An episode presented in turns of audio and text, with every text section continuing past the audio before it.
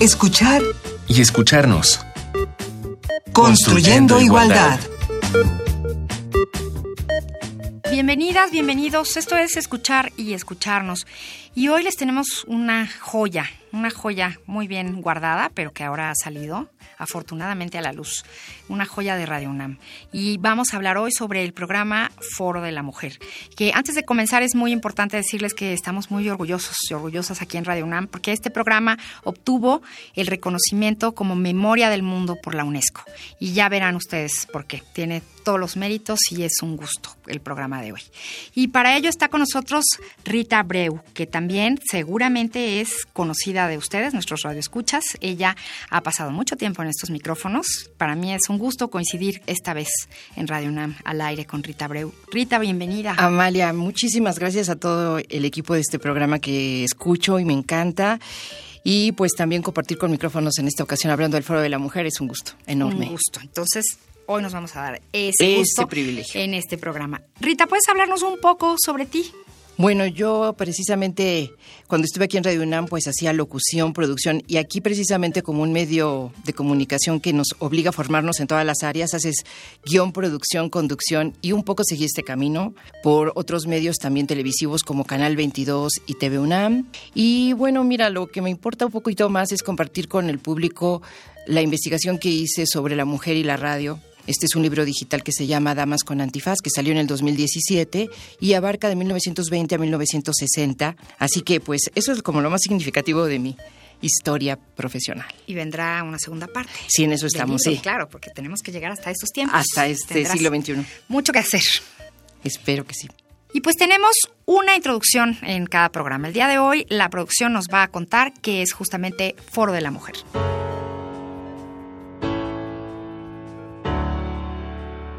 A inicios de la década de 1970, de Fopa, escritora guatemalteca, crítica de arte, catedrática de las Facultades de Filosofía y Letras y de Ciencias Políticas de la UNAM, donde impartía la clase de Sociología de la Mujer, activista, feminista y fundadora de la revista FEM, inició la transmisión del programa radiofónico Foro de la Mujer a través de las frecuencias de Radio UNAM. El espacio fue conducido por la académica hasta 1980, cuando, en un viaje a su país para visitar a su madre, fue secuestrada por la inteligencia militar guatemalteca, torturada y asesinada por órdenes del gobierno militar del general Fernando Romeo Lucas García. De 1982 a 1986, la serie tuvo una segunda época bajo la conducción de Elena Urrutia. En el programa se abordaron temas polémicos e inéditos en la radio, como la despenalización del aborto, la anticoncepción, la maternidad voluntaria, la liberación femenina, la alienación parental, la violencia de género, los derechos de las trabajadoras sexuales y el acoso, entre otros. También se recibieron denuncias, protestas, se habló de las feministas de México y del mundo, y se dio voz a las mujeres que no habían tenido oportunidad de hacerla valer. La serie consta de 257 programas con testimonios de Elena Poniatowska, Marie Langer, Benita Galeana, Rigoberta Menchú, Graciela Hierro, Marta Lamas, Silvia Solórzano Fopa, Ifigenia Martínez, Guadalupe Rivera Marín y Fanny Rabel, entre otras personalidades. Se conserva en la fonoteca Alejandro Gómez Arias de Radio UNAM. Pues Rita, ya, ya escuchamos un poco sobre Foro de la Mujer, pero yo quisiera que nos contaras qué sucedía en ese tiempo, qué se vivía, cuál es el, contexto histórico. Bueno, el contexto histórico es que precisamente Radio UNAM ya tenía una presencia femenina desde los años 50, pero que el tema principal era la literatura, el arte principalmente, Teníamos aquí a Raquel Tibol, a Pita Amor, a Margot Glantz, a Margarita García Flores. Margarita ya hacía un programa, digamos, cercano a la entrevista con perspectiva de género, pero muy diferente al Foro de la Mujer, porque sí predominaba siempre la entrevista a los artistas, a los intelectuales. La cultura. la... la cultura, exacto. Eso era lo que preocupaba más. Y eh, de cualquier manera ya es relevante mencionar que sí, hubo muchas mujeres desde la década de los 50, 60, hasta que en el 70 irrumpe ya la temática feminista en Radio Universidad y además abre ese tema a todo el día. No había un antecedente nada parecido, no se había hablado de esos temas ni de esa manera, es otro uso del micrófono a partir de esta fecha. ¿Y qué temas se empezaron a tratar? O sea, podríamos decir que fueron precursoras entonces, ¿no? En, este programa. ¿Qué temas? No hay nada parecido. Los temas, yo creo que también hubo una, un arranque con temas que tenían que ver con la literatura y precisamente Elena Poniatowska abre una de las temporadas o abre a lo mejor quizás el primer programa. Todavía con eso hay un poco de duda porque se piensa que la serie arranca en el 72 y que hay una parte que simplemente no se conservó. Pero bueno, se conservaron 257 episodios o, programas que son muy, muy buenos y ya es un archivo muy importante. Así que creo que dentro de los programas de literatura se ve que al aire Fopa se va como decantando, va siendo como un análisis del papel de la mujer. Digamos que ella lleva un liderazgo importante, en primer lugar porque es la mayor de toda esa generación. Por ejemplo, le llevaba casi 20 años a Elena Urrutia, quien es quien la sustituye cuando la triste desaparición de Alay de Fopa. Entonces, de alguna manera, ella sí llevaba este liderazgo en la cultura y en la academia y en el mismo feminismo, y ella ya va haciendo que la balanza del programa ya se vaya convirtiendo, francamente, en la temática social, en la temática que tiene que ver con la denuncia, sobre todo de injusticias, y se empieza a hacer una red muy importante de mujeres que de América Latina buscan el espacio para venir y hablar, tomar el micrófono también. ¿Qué estaban viviendo las mujeres en ese tiempo?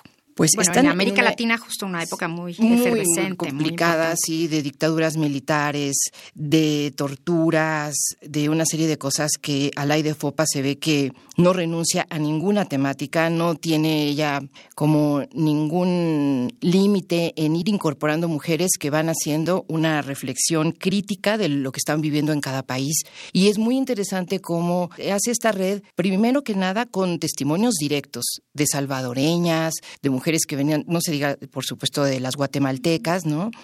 Y van pasando por aquí otras mujeres que van haciendo recorridos por diferentes partes del mundo como China y Vietnam y van dando cuenta de lo que va pasando en cada país. Yo creo que es un programa definitivamente un testimonio muy fiel a los años en los que se transmitió. Era un programa muy valiente, sí. Tiempos peligrosos, era como pensar en que si estabas haciendo de la palabra un uso pues digamos, eh, esta denuncia y esta crítica podía podía terminar en una censura, que no la hubo por parte de la universidad afortunadamente, pero podía eh, acercarte a un problema a lo mejor de la inteligencia de países que sí estuvieran atentos a lo que estaba pasando por el Foro de la Mujer. ¿no? Fíjate que hay una cosa muy importante del programa. El programa, aun cuando no tuviera unas audiencias enormes, sí funcionó como una red. O sea, sí lo escuchaban quienes tenían que escucharlo. Y sí se procuraban, sí se pedían ayuda y sí la tenían, o sea, se les abría el micrófono en cuanto se acercaran y pidieran, pues, el poder decir, a través de estos micrófonos por el Foro de la Mujer, se citó a mítines, se hizo una labor activista al 100%. Entonces, no tenemos un reporte de qué decían los radioescuchas, pero sí de toda la búsqueda que hacían los otros grupos, las organizaciones civiles, los grupos de mujeres que venían de otros países y sí buscaban estar en el Foro de la Mujer. Así que para ellas sí funcionó como una red importantísima. Red, altavoz y agenda, ¿no? Absolutamente, absolutamente. Y pues esta vez en nuestra recomendación musical lo que queríamos era que sonara a los setentas, ¿no? que sonara esos tiempos. Entonces elegimos a Nacha Guevara. Nacha Guevara, cantante, bailarina, actriz y directora de teatro argentina, parte importante de la canción de protesta argentina. Ella, bueno, pues fue una figura controvertida en esos tiempos, recibió amenazas, vivió exiliada aquí en México, era una mujer provocadora, por decirlo menos. Y la canción que elegimos es Yo te nombro libertad por el pájaro enjaulado, por el pez en la pecera, por mi amigo que está preso, porque ha dicho lo que piensa, por las flores arrancadas, por la hierba pisoteada, por los árboles podados, por los cuerpos torturados, yo te nombro libertad por los dientes apretados, por la rabia contenida, por el nudo en la garganta, por las bocas que no cantan, por el beso clandestino, por el verso censurado, por el joven exilado, por los nombres prohibidos, yo te nombro libertad. Todos por tu nombre verdadero. Te nombro cuando oscurece, cuando nadie me ve. Escribo tu nombre en las paredes de mi ciudad. Esta canción es un poema llamado Yo te nombro del cantautor italo-argentino Gianfranco Pagliaro. Y fue cantado en Latinoamérica miles de veces porque era una especie de himno. Retomamos estas frases. Te nombro y cuando oscurece. Cuando nadie me ve, escribo tu nombre. En las paredes de mi ciudad, tu nombre verdadero, tu nombre y otros nombres que no nombro por temor. Yo te nombro libertad y me parece que eso hacían también en el programa Sí, Foro de la Mujer. Yo creo que se tomaban muy en serio esta conquista de, de la libertad. A mí me gusta mucho pensar que tanto Alaí de Fopa como Elena Urrutia, pues trabajaban intensamente para cada programa. La hija de Alaide, Silvia, me contó que, por ejemplo, pedía su tiempo de no ser molestada y se iba a su estudio Alaide y trabajaba esas cuartillas con mucha puntualidad, con mucha conciencia de lo que estaba haciendo. Era un guion prácticamente, era como una columna radiofónica muy bien pensada, porque en muchos momentos ella no tiene invitados, entonces ella lo que hace es leer su texto, ¿no? Y esto lo marco porque en esa época en Radio Universidad muchas de las otras colaboradoras usan su misma columna que se presentaba en los periódicos, que se publicaba en la prensa, y ese mismo texto venía aquí y se convertía en un programa de radio. Y en el caso de estas mujeres, bueno, pues había una preparación para que este contenido fuera único. No tenía otra salida más que el micrófono de- del Foro de la Mujer. Y en ese tiempo, ¿de qué se hablaba en la radio? O sea, en otras estaciones, ¿qué, qué había para la mujer? Pues ya esta época, yo creo que empieza a entrar la crisis en la radio comercial de la radionovela, que todavía era una batalla si cabía o no cabía, porque lo que no se sabía en la radio comercial era con qué sustituirla, qué hacer, qué ofrecer, ¿no? Y de pronto, pues yo pienso que son años en que todavía es muy sinfonola, que todavía estamos oyendo mucha música, Mucho bolero. Seguramente sí, música porque, romántica. porque fíjate que hay muchos programas que justamente nacen en los 80. O sea, la radio comercial, por supuesto que sí va a entrar a la temática desde su perspectiva, pero estos programas de mujeres en la radio comercial arrancan en el 84. Y después ya se vuelve un, un tema que avanza por barras programáticas, ¿no? De lunes a viernes, justamente sustituyendo a las radionovelas como de media mañana, arrancan todos esos programas, que un poco es el consejo. Fíjate que el tema de la confidencia y el consejo en la radio comercial es muy abundante, ¿no? Entonces tenían mesas redondas donde había sacerdotes o psicólogos y siempre era como vamos a orientar a las mujeres siempre tan propensas a descarriarse, ¿no? Siempre tan confundidas y siempre tan necesitadas de que les digan para dónde. Cuando el Foro de la Mujer lo que hacía era de igual a igual te voy a contar cómo está, el, cómo está el mundo y qué reivindicaciones se necesitan y qué libertades hay que conseguir. Pues era totalmente diferente. Pero si la radio comercial, yo pienso que hay un letargo en esa transición de los 60 a los 70, no saben bien qué programar, no, no hay como una idea clara, porque las mujeres se les desdibujaron. O sea, fueron personas que estaban transitando de ser amas de casa a salirse de la casa, y yo creo que la radio se quedó mucho sin saber, o sea, para dónde, ¿no? Entonces, bueno, sí, sí es una diferencia enorme. Enorme, ¿no? la diferencia es increíblemente enorme, ¿no? Y Rita, bueno, fueron a la de Fopa en la primera etapa y Elena Urrutia en la segunda. Pero, ¿por qué fue eh, tan importante y por qué quedó tan grabada la figura de, de Alaide? ¿Quién era? Alaide es una mujer con un carisma impresionante. Yo creo que si la conociéramos volveríamos a quedar así obnubiladas de su presencia. Yo creo que era una mujer, todo el mundo que la describe, la describe como una mujer muy aristocrática, o sea, muy fina en, su, en sus formas, en su vestimenta, pero con una temeridad y con una claridad. Es realmente una intelectual de muchísimo de muchísimo calibre, o sea, es una mujer que puede, cualquier cosa que se propusiera, la iba a llevar a buen fin y Alaide pone su sello, pone su sello y es muy impresionante cómo ella un poco se desdibuja cuando está en el micrófono. Ella no es rarísimo que haga una referencia a su poema, a su vida personal, a su conocimiento de los artistas. ella cuando más presume, digamos, es cuando va a sacar la revista FEM y sí es motivo de un programa de radio donde cuenta que por fin están las condiciones para que nazca una revista como FEM, ¿no? En el 76. Entonces su voz era más bien como una conciencia, podríamos decir, para las mujeres. ¿Era, ¿Era qué? ¿Cómo podríamos catalogar su participación? Yo creo que sí, yo creo que hay una honestidad en la voz de Alaide, yo creo que hay un compromiso que es impresionante, una posibilidad maravillosa de hacer que los otros o las otras, porque en general si es un programa ahora sí con una presencia femenina notable, las otras se posesionen del micrófono igual que lo hace ella. Eso es lo que me parece más impresionante. Me parece que hizo un, feminismo activo, o sea, describió un feminismo de vida, ¿no? Del que todos los días buscaban ella y muchas mujeres.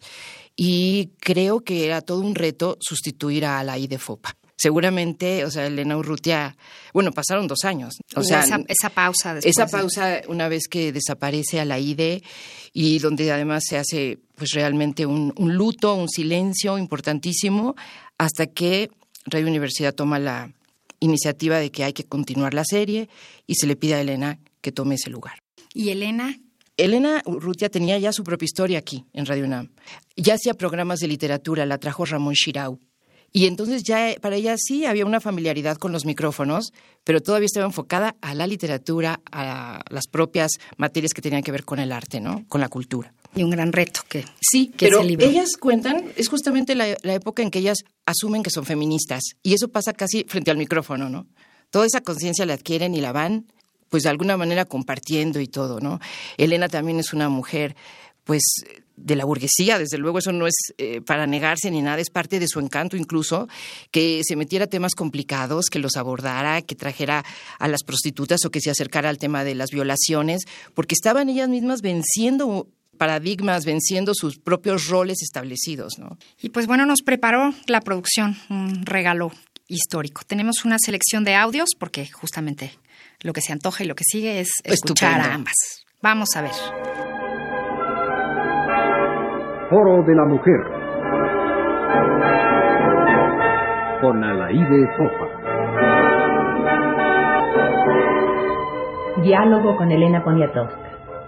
Iniciamos hoy con la presencia de Elena Poniatowska en Radio Universidad, una serie de encuentros con mujeres mexicanas que en forma más o menos directa están interesadas en la emancipación de la mujer y que demuestran con su vida misma haber superado los obstáculos inherentes a su condición femenina.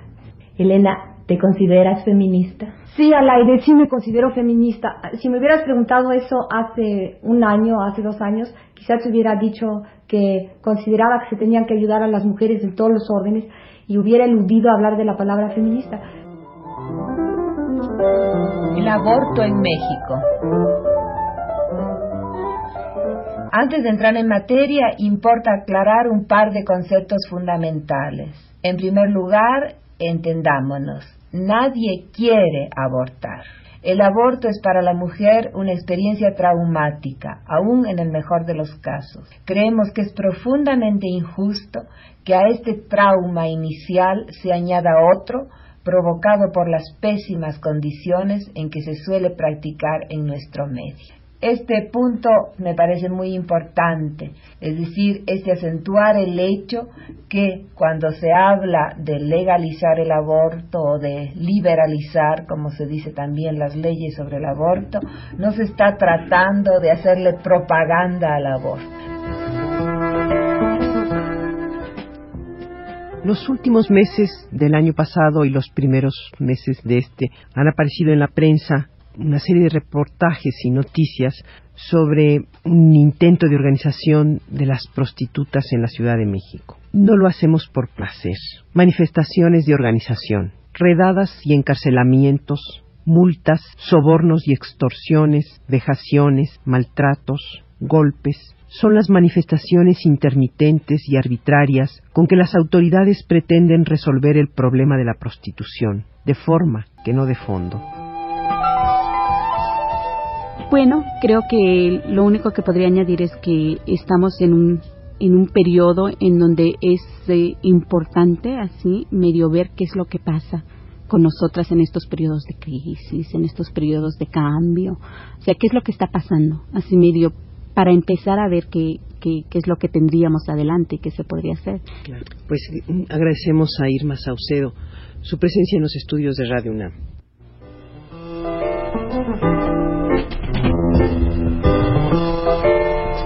Foro de la Mujer por Elena Urrutia. Todos los programas de Foro para la Mujer se pueden consultar en radiopodcast.unam.mx. Pues, ¿qué tal los audios que acabamos de escuchar? Creo que dan muy buena idea de lo que significó este programa, de los tonos del programa.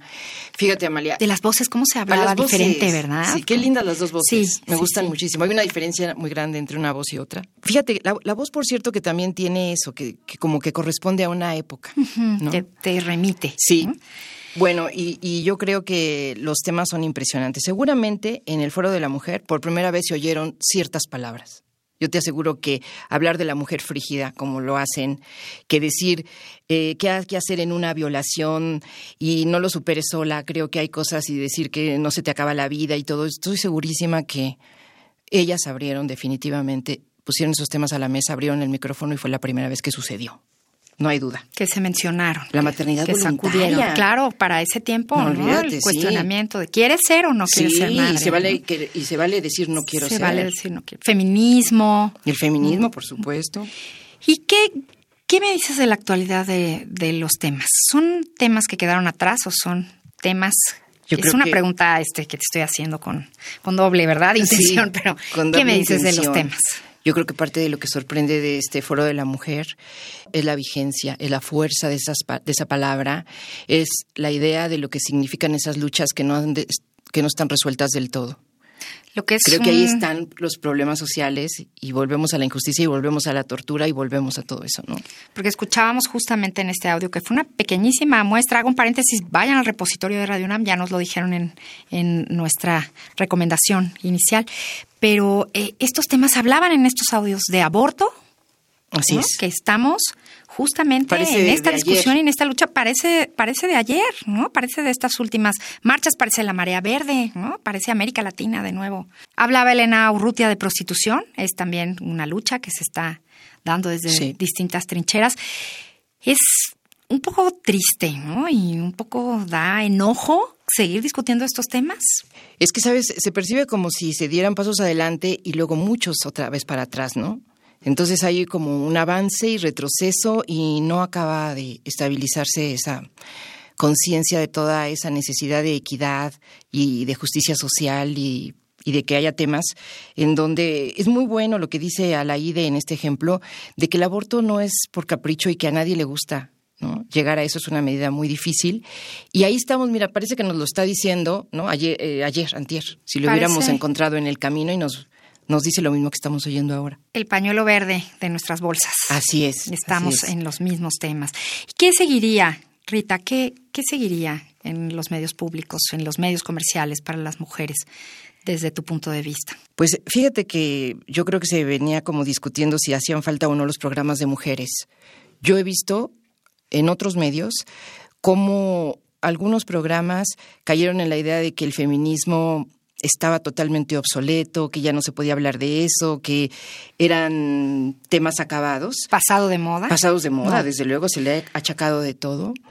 Y yo creo que tienen que tomar muchísima fuerza y, tienen, y tenemos que retomar esa valentía, esa temeridad del Foro de la Mujer para volver a los temas de frente, como son, ¿no? Sin edulcorantes, sin decir, ay, no, no vayan a creer que, no sé, que soy lesbiana, que eh, odio a los hombres. Yo creo que las cosas hay que decirlas, porque no las decimos, pero se actúan. O sea, esta violencia que estamos viviendo ahora, yo me acuerdo ah, recientemente subir a un taxi y el hombre me dice, no sé qué, vimos en la calle y me dice, es que es un problema ahora con estos homosexuales que ahora ya andan por las calles. Ah, me estaba hablando de la zona rosa diciéndome que era horrible. Y me dice, está bien, está bien que lo sean, ya nadie les va a decir que no pero que sean discretos. Entonces quiere decir que nos falta mucho por entender y, camino que recorrer con programas así de valientes, me parece. Claridad. Claridad. Yo digo que sí, eso hace falta definitivamente, ¿no? Yo he visto en otras emisoras como ciertos programas que ya tenían un contexto social, porque no es lo mismo tener un programa de mujeres que habla sobre ve al ginecólogo, hazte tus chequeos, etcétera, a un programa donde te dicen, tu mujer perteneces a, un, a una sociedad que se porta así y así con las mujeres, en fin, o sea, darle un contexto a todo es muy diferente. Y los programas que se convirtieron de tener una perspectiva sociohistórica, se regresaron a ser de salud. O, insistieron en que no, o mejor a las mujeres, diles que se cuiden, que hagan sus papanicolaos, etcétera. Yo creo que está bien eso, pero necesitamos muchísimo más entender en qué mundo vivimos y qué es lo que está pasando, ¿no? O sea, con una perspectiva de género, ¿no? Sí, no solo de salud, claro. Incluso también de abrir a los diálogos, ¿no? Estas mujeres tenían una urgencia de, de hablar entre ellas, vamos a pensar. Una urgencia básica era en los años 70, pero creo que si queremos pensar que ya estamos en el siglo XXI, bueno, pues tenemos que dar un paso más.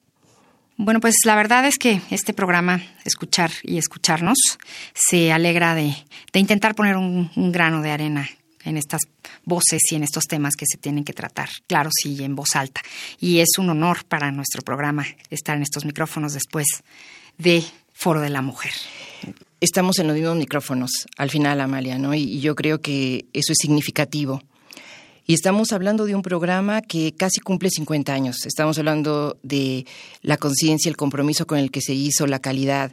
No eran mujeres expertas en el micrófono. Eran mujeres con sus titubeos, eran mujeres que hablaban con la convicción de que se requería hacer esta conciencia social sobre la equidad, sobre la libertad, y creo que eso es el gran legado del Foro de la Mujer, así que yo también celebro que existe este programa y que se siga esta tradición, digamos, y que se incluya la denuncia, la reflexión, el diálogo, la crónica, así como ellas lo tenían abierto al mundo, porque eso es muy impresionante de la serie. Era un programa abierto al mundo y sobre todo a América Latina. Así que pues ahí tenemos mucha tarea que hacer, todos los que estamos en los medios de comunicación y que sabemos que son urgentes esos temas, de nuevo en la mesa. Claro que sí. Pues nos quedamos con Foro de la Mujer y la libertad de ser, de hacer y de decir. Muchísimas gracias, Rita. Al contrario, agradezco a todo el equipo esta invitación. En este viaje, al pasado y al presente. Feliz de acompañarte en este viaje. Bueno, pues nuestra palabra de hoy en el glosario de género es feminismo. Ya saben que cada semana tenemos la tarea de buscar un término o una palabra. Y estuvimos con ustedes en Escuchar y Escucharnos el día de hoy en la coordinación Ana Moreno, en las redes sociales del CIEG Jorge Hernández, en la asistencia de producción Carmen Sumaya, en la operación técnica Miguel Ángel Ferrini, en la producción Silvia Cruz Jiménez. Yo soy María Amalia Fernández. Nos escuchamos la próxima semana. Recuerden que estamos construyendo igualdad. Radio UNAM y el Centro de Investigaciones y Estudios de Género presentaron Escuchar y escucharnos. Construyendo, igualdad.